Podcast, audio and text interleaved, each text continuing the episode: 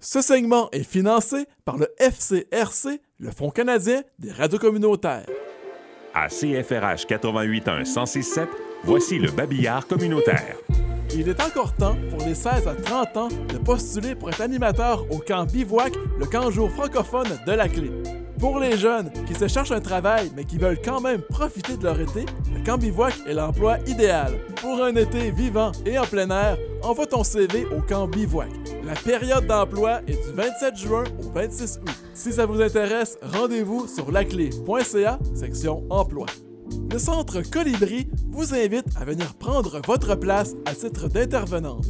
C'est un travail valorisant qui vous permettra de faire la différence dans la vie des femmes. Le Centre Colibri est basé à Barrie.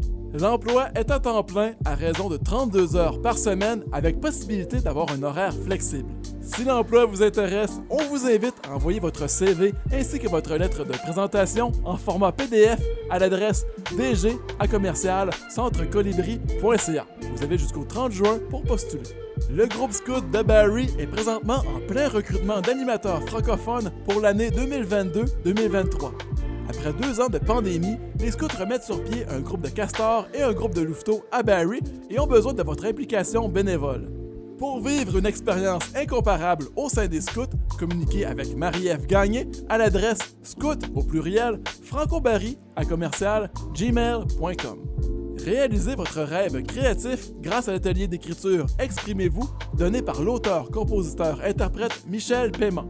C'est l'occasion de découvrir l'artiste en vous grâce à cet atelier gratuit de 10 séances qui ont débuté le 20 avril dernier. Les séances sont en présentiel et en virtuel les mercredis soirs de 19 à 21 h au Centre culturel de Midland.